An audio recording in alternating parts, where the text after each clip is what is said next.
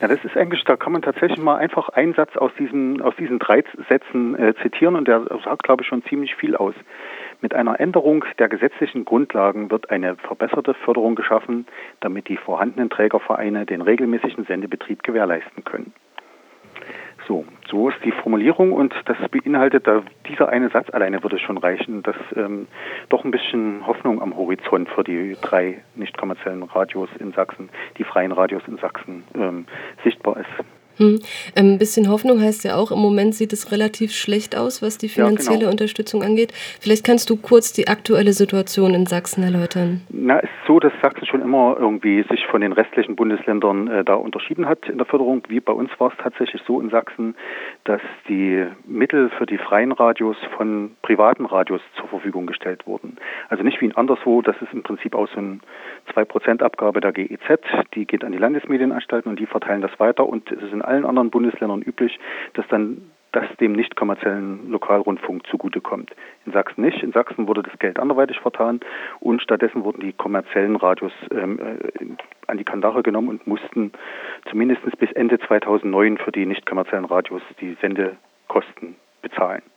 Das ist aber mit dem 01.01.2010 hinfällig geworden und seitdem kämpfen wir darum, dass es eine ähnliche Regelung gibt wie in den anderen Bundesländern. Und seitdem zieht sich das auch hin, dass wir wirklich immer auf einem sehr dünnen Seil über den Abgrund balancieren, weil einfach die Sendekosten unglaublich teuer sind. Hm. Vielleicht um dieses, diesen Unwillen, von dem man ja ruhig sprechen kann, wenn man sich die Politik in Sachsen in Bezug auf die freien Radios anguckt, auszudrücken, ähm, würde ich gerne mal das Beispiel aus diesem Jahr nehmen, wo nämlich das Mediengesetz geändert werden sollte. Mhm. Ähm, ja, auch wurde, auch wurde.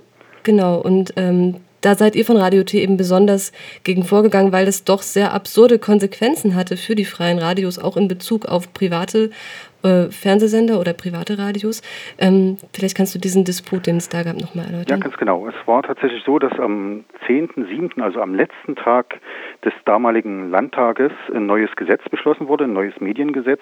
Und das hatte den, das Ziel, die lokale das lokale Programmangebot zu verbessern, ähm, die nötige Rundfunkvielfalt, Medienvielfalt ähm, zu erhalten und ähm, leider nur für Fernsehen. Die Radios wurden ausdrücklich ausgenommen. Und damit natürlich wurde auch wieder ähm, das nicht kommerzielle Lokalradio, wie eben Radio T oder Radio Blau oder Radio äh, Coloradio in Dresden, eben wieder ausgenommen und wir wurden einfach ähm, ignoriert. Und haben halt jetzt auch eine Klage eingeleitet. Allerdings, wenn jetzt tatsächlich doch über diesen Umweg, dass es doch noch ins Gesetz kommt, in einer absehbaren Zeit, dann werden wir die Klage wohl wieder fallen lassen. Denn dann wäre ja tatsächlich unser eigentliches Anliegen ähm, erledigt. Das würde ja dann tatsächlich in Gang kommen. Hm, das heißt, eine ähm, gewisse Grundfinanzierung wird es geben und vielleicht, ähm, um darauf nochmal einzugehen, habe ich es so verstanden, dass zumindest die Sendekosten, die so ein Radio ja hat, genau. da hast du auch schon gesagt, die sind sehr hoch, ähm, finanziert werden würden. Das ist aber ja natürlich nicht alles, was so ein Radio brauchen würde. Wir hier bei Radio Korax in Sachsen-Anhalt ähm, haben auch Unterstützung, was zum Beispiel unsere Miete angeht oder Gehälter von festangestellten Personen. Wie sieht es damit aus? Gibt es da irgendwelche Tendenzen? Nein, nein, nein. Das gibt es alles nicht und das wird auch nicht kommen. Es geht jetzt tatsächlich in einem ersten Schritt tatsächlich nur darum, und wir können auch nicht sehen, ob irgendwo ein zweiter Schritt kommt, aber selbst über diesen ersten Schritt sind wir froh.